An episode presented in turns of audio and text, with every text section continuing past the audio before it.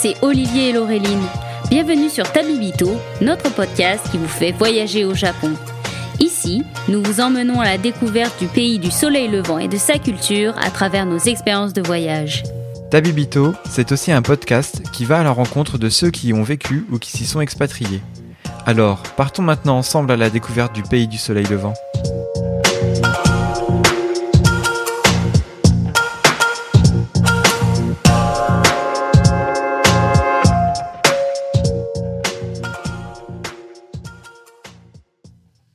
Salut Olivier Salut Laureline Bonjour à tous et à toutes, ça y est, à Bibito, on est de retour pour un mauvais Et- tour. Et on va surtout tenir les délais comme avant. C'est le retour d'un épisode par mois.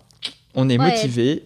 Tente pas la chance non plus, hein, euh, vu comment euh, ça s'est enchaîné en ce début d'année. Donc, euh, merci tout d'abord à tous et à toutes euh, pour votre patience euh, pour euh, l'épisode de mars qui est sorti du coup en avril. Merci encore à Aurore pour toute sa générosité sur cet épisode et d'avoir accepté de modifier nos dates d'enregistrement. Et en attendant, euh, on voulait vous dire aussi merci pour euh, toutes vos écoutes parce, parce qu'entre-temps, euh, bah, le podcast a quand même bien tourné, n'est-ce pas Olivier? Oui, c'est ça qui est vraiment chouette, c'est qu'en fait, on n'a pas publié d'épisode, mais on a eu plus d'écoutes.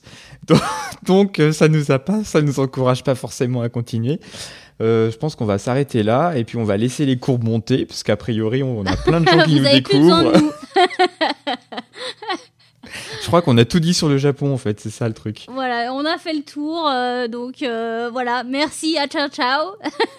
Non, au contraire, franchement, ça nous a fait énormément plaisir, surtout qu'on était un peu dans une petite mauvaise passe avec Laureline tous les deux, et le fait de voir euh, que vous étiez toujours autant nombreux, voire plus, à écouter les épisodes, bah, ça nous a vraiment boosté pour justement reprendre de plus belle, et certainement pas lâcher l'affaire au milieu de cette saison 3. Oui, euh, d'ailleurs, merci encore à tous et à toutes pour vos messages de soutien parce qu'on on en a reçu beaucoup et euh, bah, ça nous fait chaud au cœur. Vous êtes une communauté en or, donc euh, et bah, nous sommes de retour. Et ce mois-ci, c'est toi, Olivier, qui va nous emmener en voyage. Et oui, cette fois-ci, on disait que ça nous faisait chaud au cœur tous ces messages, et donc bah voilà, j'ai choisi une destination gros coup de cœur qui fait partie pour moi d'un l'un de mes meilleurs souvenirs au Japon. Et euh, bah, voilà, j'en avais pas encore parlé, donc c'est l'occasion. Alors, du coup, tu vas nous emmener du côté de euh, Kumano. Tu nous en avais déjà parlé un peu de cette région-là. Oui, en fait, euh, bah, j'en avais déjà parlé sur l'épisode de Koyasan quand il s'était s'agit de dormir dans un temple bouddhiste. C'est vraiment une région que moi j'adore. Et ce qui est assez paradoxal, c'est que vous, la connaissez certainement vous aussi. Souvent, euh, on voit une photo dans les brochures touristiques d'une belle pagode rouge, vermillon, éclatante, dans la forêt, dans les montagnes, avec une cascade qui euh, tombe derrière. Et en fait, c'est le lieu dans lequel je vous emmène aujourd'hui, c'est le, le sanctuaire de Nachi Taisha. Alors, comment est-ce qu'on y accède? Parce que euh, quand on voit, enfin moi j'ai l'image en tête, mais euh, tu te dis, ouais, ça a l'air paumé au milieu de nulle part, faut aller euh, crapahuter au milieu de la forêt vierge pour tomber sur ce sanctuaire euh, reclus, magnifique, mais reclus. Du coup, comment est-ce qu'on y accède? Alors déjà, moi, ce qui me fait mourir de rire, c'est qu'en fait, c'est survendu dans les brochures touristiques. Et en fait, il y a très peu de gens qui vont en voyage au Japon qui vont la voir. C'est un peu comme si tu vendais la France euh, en balançant des photos de Tour Eiffel et qu'en fait, le truc était paumé au milieu des Alpes et que personne n'allait la voir, quoi. Ah, Faudrait peut-être faire ça pour la prochaine. Une idée à Bah, il y aura sûrement moins de monde, ouais. Donc en fait, non, c'est pas si paumé que ça euh, au niveau des accès. Donc le plus simple, c'est de partir euh, soit de la gare de Nagoya, soit d'Osaka. Et euh, alors de Nagoya, c'est un peu plus proche. Tu as un train en 3h30 en gros qui t'emmène euh, directement à la gare de Kiikatsura ou de Nachi. Donc, donc euh, oui, pour resituer quand même, le sanctuaire de Nachi Taisha, il est au sud, dans la petite péninsule, sous Osaka, sous Nara. C'est vraiment sur la, la pointe, dans la montagne sur la pointe. Donc c'est 3h30 depuis Nagoya, et depuis Osaka, c'est 4h, 4h30. En fait, ça dépend un peu des trains euh, qu'on choisit. Oh bah ça va, c'est c'est gérable. Ouais, voilà, c'est une demi-journée. Et après, par contre, tu as encore un bus pour rejoindre le sanctuaire qui, là, effectivement, est un peu dans la montagne. Mais franchement, ça se fait bien, c'est bien indiqué. Donc, c'est le bus de la ligne 8 et c'est une demi-heure. Donc là, en fait, on, est, euh, bah, on arrive dans la montagne. Il y a plusieurs arrêts. Donc soit vous n'avez pas le temps et euh, dans ce cas-là, il faut faire l'arrêt euh, touriste euh, tour opérateur de base où du coup on s'arrête pile au niveau du sanctuaire ou de la cascade. Mais je trouve que c'est un peu dommage parce qu'en fait on bâcle le lieu. Enfin voilà, après c'est vraiment un lieu qui est superbe, il y a plein de choses à faire autour, donc juste y aller pour la photo de la pagode, je trouve ça un peu dommage. moi je vous recommande plutôt de vous arrêter à l'arrêt Diamond Zaka qui est au début en fait de la colline. Et parce qu'après, je vais vous expliquer pourquoi et c'est vraiment très très chouette. Et du coup, euh, tu, tu conseillerais de partir sur quoi? Une journée, une journée et demie euh, Est-ce qu'il euh, y a un endroit où loger entre deux ou est-ce que ça se fait en, en un jour? Alors, bah, le mieux, c'est quand même... alors, si tu pars le matin en fait d'Osaka ou de Nagoya, tu peux dire, voilà, je fais ma matinée tranquille dans les transports et après, je consacre une demi-journée euh, pour la visite sur place parce que c'est assez grand. Tu as le trajet en bus, la balade après dans la forêt, etc. Sinon, le mieux, c'est peut-être plutôt de partir en fin de journée d'Osaka et de, euh, ou de Nagoya, de dormir sur place à Shingu ou à Kiikatsura, qui sont deux petites villes à côté. D'accord. Et comme ça, en fait, tu prends euh, le temps le matin, tu peux manger sur place si vraiment tu adores le lieu, etc.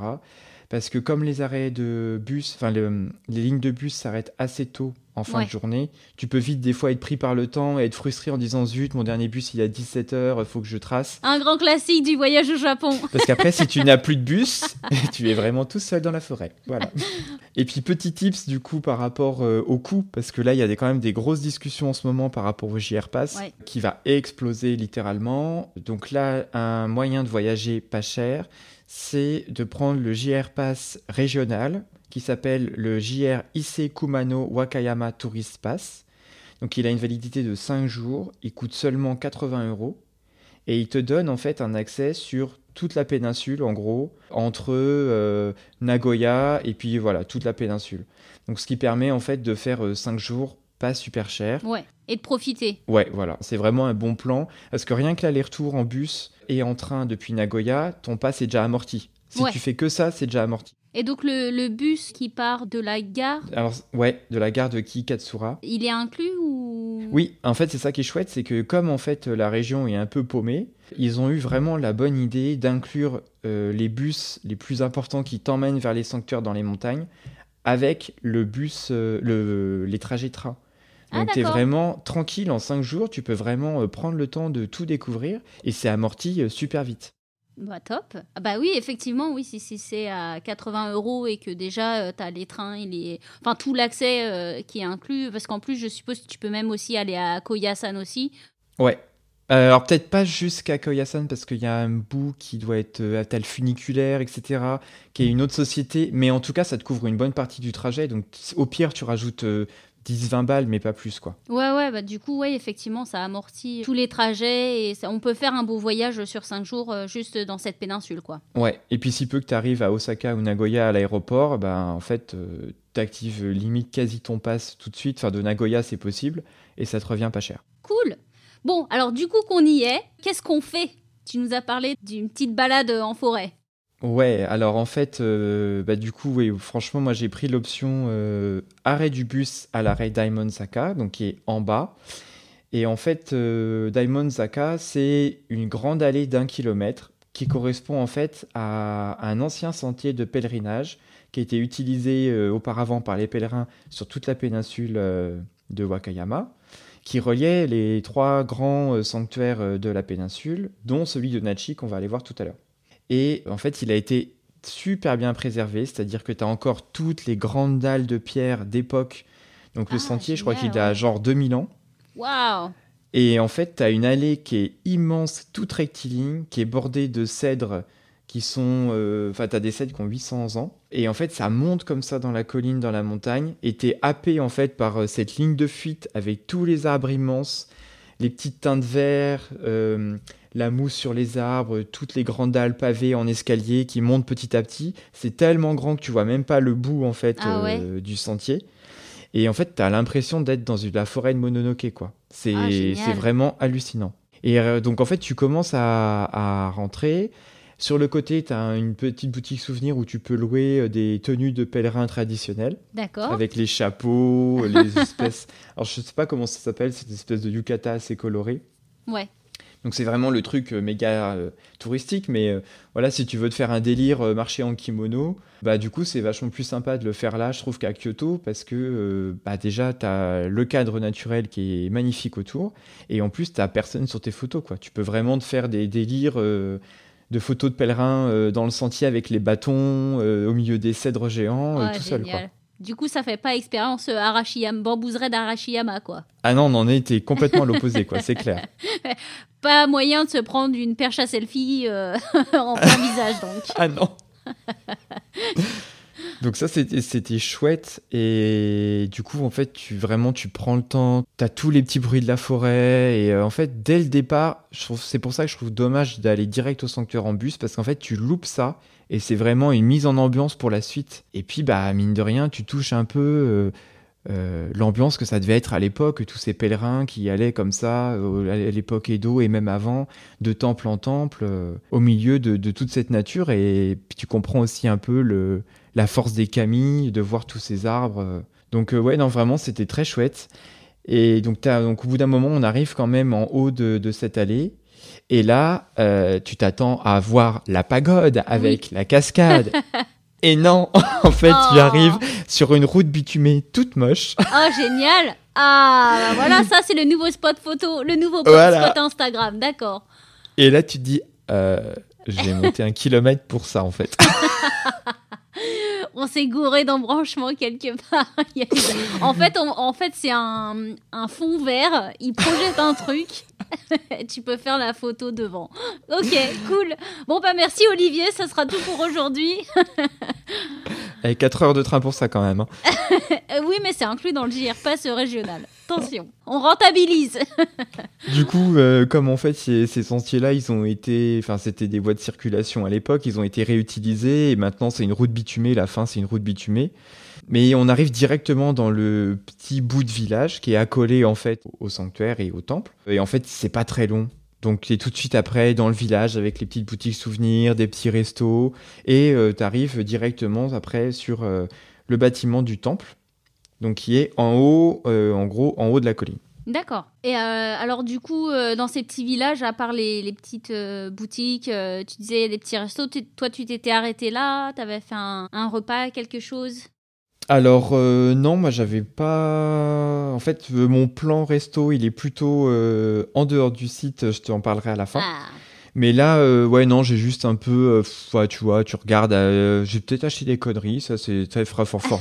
c'est très fort probable. Mais non, j'irais. En fait, j'étais vraiment plus là pour euh, pour la pagode. Et donc, euh, en arrivant, euh, les temples, enfin, les, le bâtiment du temple est vraiment très beau. Donc, c'est vrai que le, sur le haut de la colline, c'est le temple. Donc, c'est la partie bouddhiste. ouais, parce que tu nous parlais d'un sanctuaire au début. euh, Ouais, alors c'est vrai que du coup, c'est un peu compliqué de s'y retrouver parce que euh, avant euh, l'ère Meiji, il y avait vraiment euh, ce que Samantha expliquait dans l'épisode sur le Shinto dans le podcast, c'est qu'il y avait vraiment ce côté syncrétique où le bouddhisme et le Shinto se sont complètement mélangés et euh, les lieux en fait euh, ben, présentaient euh, des divinités bouddhistes mais aussi des kami Shinto. Et donc ce lieu-là, il n'a pas vraiment été scindé au moment de l'ère Meiji, à l'ouverture du Japon, et du coup tu retrouves en vraiment ce mélange. Donc en gros, le haut où tu arrives au départ, c'est bouddhiste. Donc c'est euh, plutôt relié à la déesse canon euh, de la compassion. Donc l'histoire, c'est euh, un vieux moine qui était sous la cascade, qui prenait sa douche, et qui a eu une illumination, et qui a vu la déesse canon quand il prenait sa douche. Voilà, en gros. Et donc bim, temple bouddhiste. Donc les bâtiments sont super chouettes.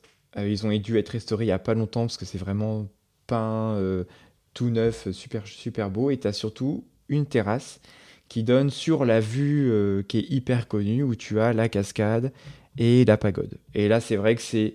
Enfin, tu passerais des heures, quoi. C'est vraiment trop, trop beau. Et puis je suppose qu'à n'importe quelle saison, tu dois un peu en prendre plein les yeux. Ouais, euh, l'automne, ça doit être super aussi avec la couleur euh, orange des arbres. Mais limite, pour le coup, euh, ça fera orange sur orange avec la pagode. Ça, va, ça sera trop, ah, ça jure ton trop, sur ton. ouais. Ouais. ça fait trop ton sur ton. ah, on devient quand même un peu euh, piqué maintenant en, euh, en termes de, de vue euh, splendide. Mais c'est vrai que c'est très beau, et puis t'as as la cascade en fond avec la petite corde Shimenawa, avec les petits papiers. euh, et donc derrière cette cascade, C'est bah, c'est- voilà, c'est le monde divin. Et là, pour le coup, la cascade, elle est Shinto, elle. D'accord, ouais. Et donc ça, c'est plutôt euh, le lieu en bas qu'on ira voir après, qui est lié à une divinité. Et c'est un kami qui est... Le kami, c'est la cascade en elle-même. Il s'appelle, euh, ou elle s'appelle, je sais pas, Okuninushi. Et là, j'ai trouvé que c'était pareil, hyper poétique, parce qu'en fait, il n'y a pas de sentier qui permette de monter de l'autre côté, du côté de la cascade. Et en fait, instinctivement, tu as envie d'aller voir euh, ce qu'il y a derrière cette cascade, d'où vient la rivière. Mhm. Mais en fait, tu as des, des immenses parois rocheuses, tu aucun sentier pour y aller. tu as une forêt qui recouvre l'ensemble, donc tu même pas à voir un début de rivière, quoi que ce soit. Et du coup, tu as vraiment l'impression que c'est un monde inaccessible qui est derrière, que tu pourras jamais aller voir et qui est réservé aux dieux, quoi. Enfin, moi, ce lieu, il m'a vachement touché par rapport à ça, parce qu'en fait, euh, bah voilà, il y a quelques lieux comme ça au Japon qui font que même si t'es pas baigné par le Shinto, t'arrives à comprendre un peu, en fait, le sens qu'on a pu donner à la nature par rapport au divin. Oui, effectivement, ça, ça offre une expérience euh, particulière parce que moi, je me souviens, j'étais allée voir euh, un des plus grands sanctuaires euh, Shinto du côté de Matsue Izumo. Et en fait, tout est vraiment cloîtré. On ne peut pas accéder ou passer entre les bâtiments euh, parce que ce sanctuaire est euh, tellement important que euh, c'est fermé au public.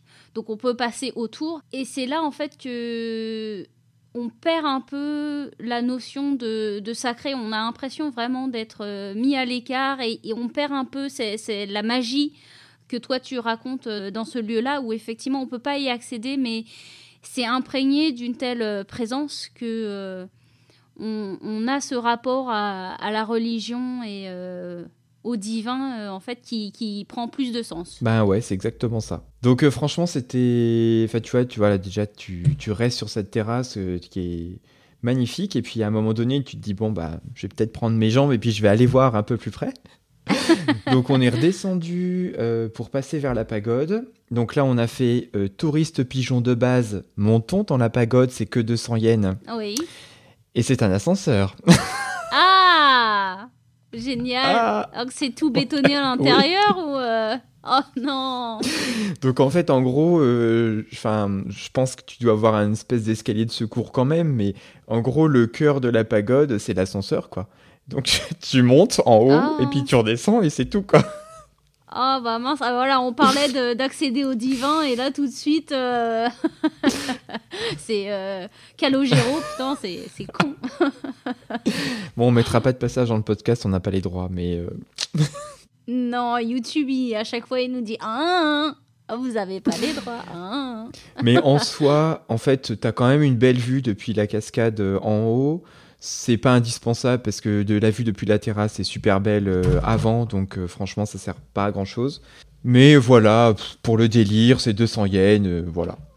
Pourquoi pas Oui. Et puis ben après, dans ce qui est intéressant, c'est depuis la pagode, c'est de continuer à redescendre dans les petites rues du village enlacé pour là arriver au niveau sanctuaire vers la cascade, où tu es vraiment au pied et tu prends vraiment la mesure du truc, parce qu'elle fait quand même 133 mètres de haut, la cascade. Ah ouais, quand même, ouais. Euh, et en fait, elle descend, alors elle tombe en fait sur euh, la paroi de la falaise qui est un peu en éventail sur le bas.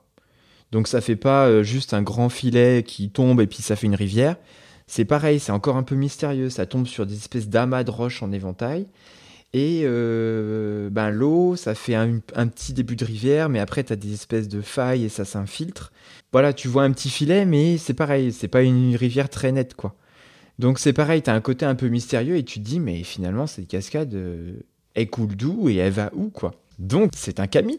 Donc en bas, ce qui était sympa aussi, c'est que du coup, tu peux acheter des petites bricoles à manger euh, au niveau du, du temple euh, à l'étage. Et puis euh, redescendre en bas, parce que vers la cascade, en fait, tu as des tables de pique-nique. Alors j'espère qu'ils les ont laissées avec le Covid, euh, qu'ils les ont pas retirées. Mais du coup, tu peux profiter tranquille du spectacle. Il y a des, alors je sais plus comment ça s'appelle, mais euh, tu sais, les grosses, les gros trépieds en bronze avec les encens euh, que tu fais brûler. Ah oui, Donc il y avait une super odeur d'encens dans la forêt aussi. Là, t'as encore plein de, de cèdres. Ça descend pas mal, t'as un bel escalier.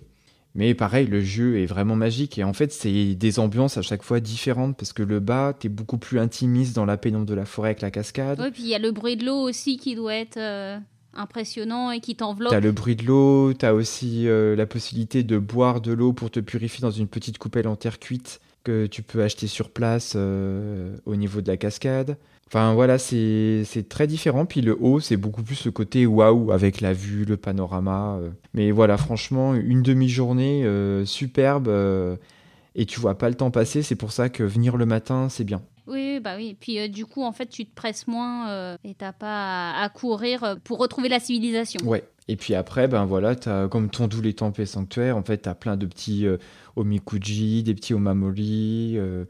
Il y a tout un, un, un côté euh, souvenir euh, autour. euh, mais pour le coup, ça fait pas attrape touriste. Moi, j'avais un peu peur de ça parce que comme c'était survendu dans les brochures, je me suis dit, c'est mort, ça va être blindé de cartes touristiques qui vont descendre.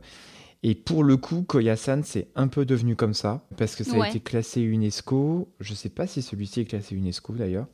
Mais Koyasan est classé UNESCO, donc c'est vrai que ça ramenait beaucoup de monde. Mais là, c'est pas du tout le cas. C'est vraiment. euh, D'ailleurs, je comprends pas pourquoi, parce qu'au niveau des accès, c'est pas si compliqué que ça. Et il y a pas grand monde. Bah, il suffit des fois qu'il y ait un nouveau trend euh, qui se fasse, puis ça tourne, quoi. Et puis euh, en même temps, c'est aussi bien comme ça, on peut en profiter euh, sans faire de bain de foule aussi, ouais, quoi. voilà, on en parle un peu pour que les gens découvrent, mais après, voilà, le but, c'est que vous y alliez vous. Et puis que vous gardiez ça pour vous, vous le dites pas aux, Ouais. aux autres. Mais vous dites d'écouter le podcast quand même. mais pas cet épisode. Bon, et donc, moi, avec tout ça, euh, toutes ces belles émotions, en fait, je commence à avoir faim et tu, nous as, tu m'avais promis Oui, je t'avais promis. euh, qu'on irait euh, manger quelque chose de bien. Alors, je suis toute oui. Oui, bah en fait, que ce, que ce que je te disais, c'est que du coup, j'ai pas trop retenu de lieu parce que voilà, de mémoire, j'ai acheté deux trois bricoles à picorer sur place, mais il y avait rien de, de foufou. C'était très bien, mais classique. Et en fait, non, c'est plutôt en redescendant le soir, je m'étais arrêté au Kumano Café, donc qui est à un quart d'heure de la gare de Kikatsura, et qui donne en fait euh, sur la baie, qui est euh, côté Pacifique. Donc le café, en fait, il est, si tu veux, au niveau de la côte, ça fait très Bretagne. Euh, très Bretagne autour de... Ah, d'accord. plutôt le côté Bretagne Sud, Vannes, avec les gros rochers, la baie du Morbihan, etc. Donc là, c'est un peu pareil, tu as des gros rochers partout. Et donc le café, en fait, il est adossé un peu sur un- une plage vers des gros rochers. Il est construit sur pilotis. Donc tu as Mhm. une grande terrasse sur pilotis découverte qui donne face à la mer avec la baie et puis les- tous les petits rochers. Et tu as en plein milieu de la terrasse un immense rocher qui a une espèce de forme de W inversée avec un petit tori en bas qui est tout minuscule. Et euh, la vue, elle est superbe parce qu'en fait, tu es face à la mer, tu surplombes tout et tu as toutes ces îlots, ces chapelets d'îlots. Et au milieu, tu en as un petit avec un petit tori. Et tu te dis, mais j'ai envie de prendre une barque, un truc et d'aller là-bas pour voir euh, quel est le petit sanctuaire qu'ils ont réussi à poser au milieu. Ouais, ouais. Et là encore, en fait, tu, bah, tu touches le côté shinto du Japon, c'est-à-dire que euh, bah, tu bois pas juste un café euh, face à la mer, tu bois face, un café face à la mer et à un sanctuaire qui est sur un petit rocher au milieu, quoi. Du calogero aussi, quoi. Je suis désolée, je l'avais fait une fois, je pouvais pas m'empêcher de le refaire une deuxième. Mais là, il n'y a pas de pédalo pour y aller, donc. euh. Oh. Mais non, mais la vue était vraiment super belle et c'était vraiment euh, chouette pour finir la journée euh, dans le côté relation euh, nature-shintoïsme en fait. Non, puis voir la mer, c'est toujours euh, un endroit génial pour, euh, pour se reposer, écouter le bruit des vagues euh, et puis profiter des derniers instants avant de, repartir. euh. Et puis en plus, dans pas mal de cafés, euh, t'as pas toujours de terrasse. Et en fait, là, c'est vrai que c'était chouette d'avoir un super espace extérieur, parasol, euh, d'avoir une vue dégagée. ils étaient super sympas. Et puis, bah, le gros, c'est boisson, mais ils font aussi des petits snacks, des petits sandwichs, des petits currys. Donc, en gros, pour 1000 yens, tu peux manger un truc super bon, local. et puis, bah, puis, puis top, quoi. Avec la vue en prime, faut pas se priver, quoi. Voilà. Donc du coup, euh, bah, je pense qu'on a fait le tour euh, de ce sanctuaire euh, Nachi Taisha. Euh, merci Olivier de nous avoir partagé ce petit coin euh, encore secret du Japon et de nous avoir emmenés en balade. Et puis bah, je pense que maintenant on va pouvoir euh, passer au coup de cœur.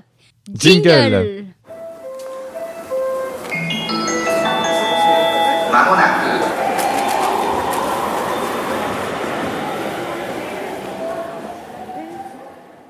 Eh bien, voici la section coup de cœur. Donc, j'en ai, j'ai assez parlé euh, depuis tout à l'heure. Donc, je te laisse le micro, Laureline. Qu'est-ce que tu as choisi pour cet épisode?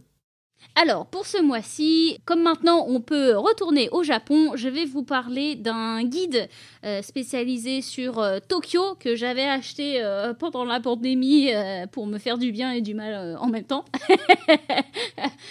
donc, c'est un livre en anglais. C'est publié chez Emmons. On vous mettra le lien dans la description de, de cet épisode.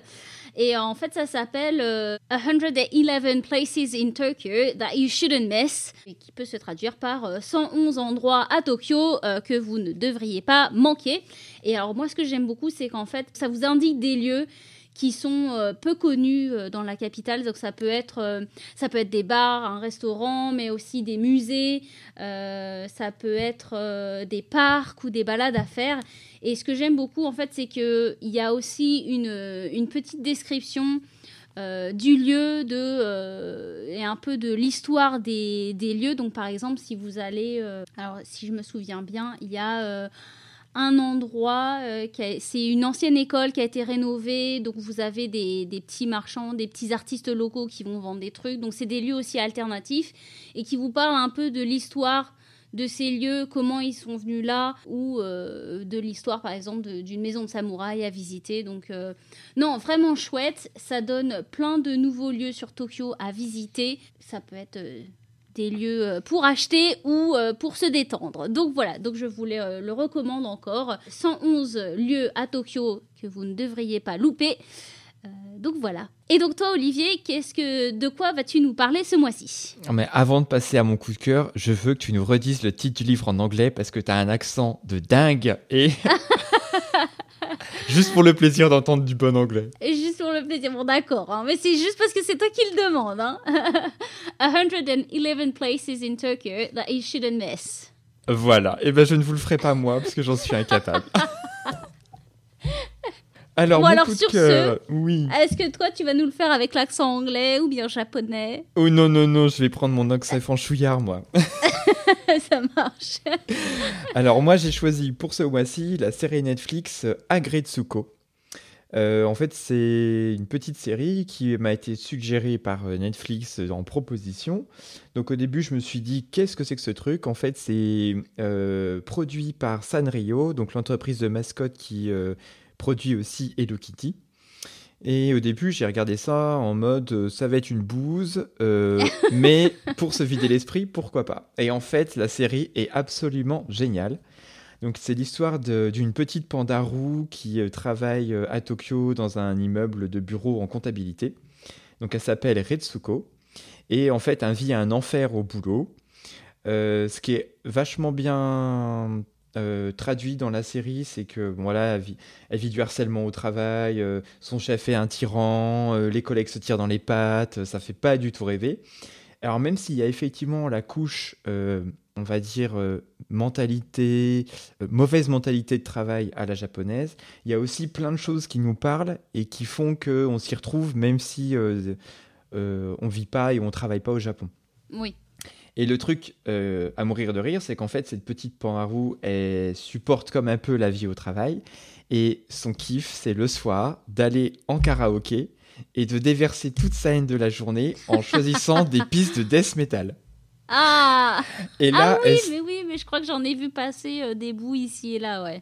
Et là, elle se transforme en pandarou plus du tout gentil gentil. et du coup, en fait, c'est super parce que ça aborde plein de thèmes de la société, ça résonne avec plein de choses que chacun doit vivre de plus ou moins près dans son travail.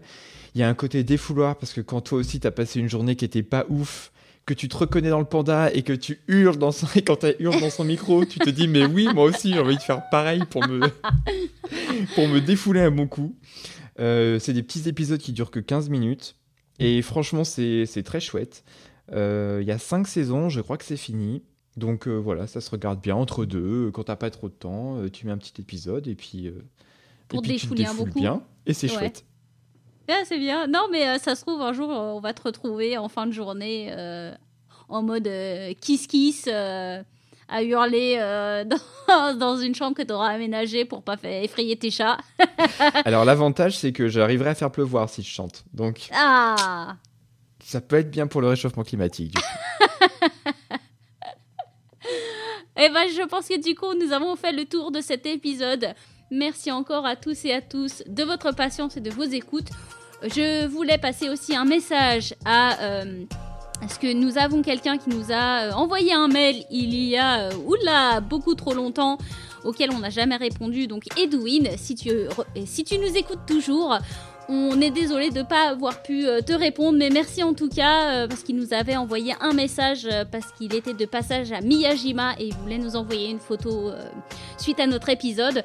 Donc merci, merci, ça nous fait super plaisir que nos, nos, podcasts vous inspirent et qu'en plus vous pensiez à nous quand vous y êtes pour nous envoyer vos images. Donc euh, voilà, on va euh, répondre à cet email, mais entre-temps, euh, on voulait laisser un message ici. Et puis bah, en attendant, euh, vous pouvez toujours euh, nous envoyer des emails. Hein. on y répondra peut-être pas, peut-être pas le lendemain. on vous passera un message dans un épisode. vous pouvez nous laisser aussi des étoiles sur euh, Apple Podcast et Spotify.